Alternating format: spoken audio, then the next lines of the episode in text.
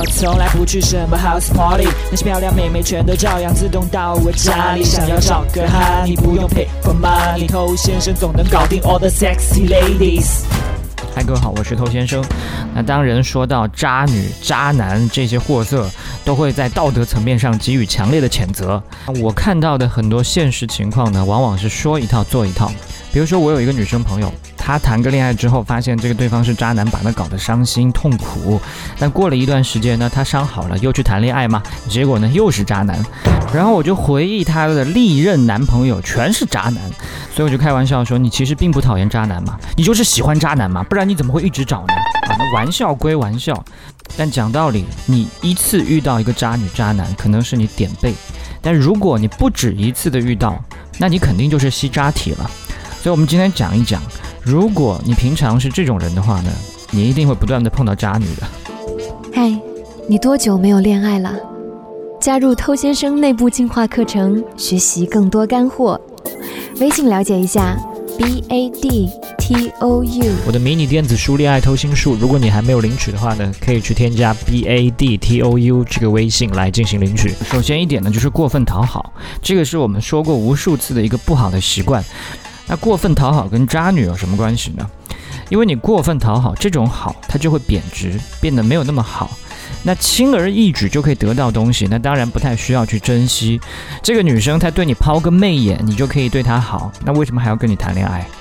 而过分讨好的人，他是这样想的：诶，我今天讨好了她，所以她给我抛了一个媚眼，那我以后不断的讨好，那是不是可以得到更多？那你有这个逻辑呢？你不当冤大头才见了鬼哈！最常见的情形就是你为他买完单，他态度就变了。等你被炸得越来越干，他对你的兴趣也就越来越低。甚至有些女生呢，她原本不渣，但碰到了很多这种过分讨好的人，发现哎这样子可以得到这么多好处啊，所以她就慢慢变渣了。所以很多舔狗呢，她是渣女制造机。好，第二点，性格懦弱。一个性格懦弱的人，平时跟人相处的时候都不敢说话太大声，但如果他再遇到自己喜欢的女神，那那个画面简直就不堪设想。恰巧这个女生她又有渣的属性，那你十有八九就要进入舔狗模式。女神跟你要红包，你给不给啊？啊，你舍不得，但是想到万一她生我气怎么办？你还是乖乖的给了。而你不给。然后女神呢，她又骂你小气啊，你又受不了了，怎么能被女神骂我小气呢？所以你还是忍着脾气给了。那你给了红包，女生她就不会生你气了，对吧？那这一点你铭记于心，那你下次又会不断的用给红包这种方式去讨好她。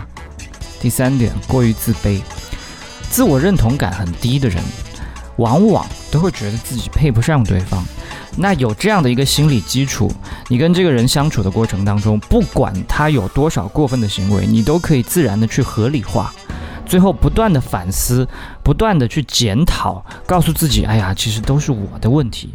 如果我做得更好，他就不会这样对我了呀。我要向他道歉，我要跟他解释，来向他证明我可以做得更好。那第四点就是过于感性的人，过于感性的人，他往往。会把很多的基本原则、一些是非对错这些东西全部都抛开，他满脑子只有风花雪月。无论我和这个女生的整个相处过程有多么的不愉快，他都可以告诉自己啊，其实他是爱我的。那靠着用感性不停的去想象出一些幸福来安慰自己。无论过得有多么压抑，只要想到那么难得的一丁点儿的美好。他都又重新去相信爱情，所以这其实是一个自欺欺人的过程。那这种男人其实渣女是最喜欢的，因为他很轻松的动动小指头就可以让你很开心，让你觉得那是幸福，让你又充满希望，继续的深陷下去。那随着你越陷越深，你的理智被感性彻底的打败，那他就会变本加厉，最后把你坑的什么都不剩。我想很多人听到这里已经开始对号入座了，哇，全都中怎么办啊？其实呢，一辈子这么长，你在恋爱的道路上遇到渣男渣女的可能性实在是太高了。不过这些人的出现也是对你有所帮助的，他至少提升了你的见渣能力。你早些遇到，也可以早一些对这种渣男渣女免疫，以后再碰到渣渣的时候，你就能一眼辨出，不被他们坑，还把他们反杀。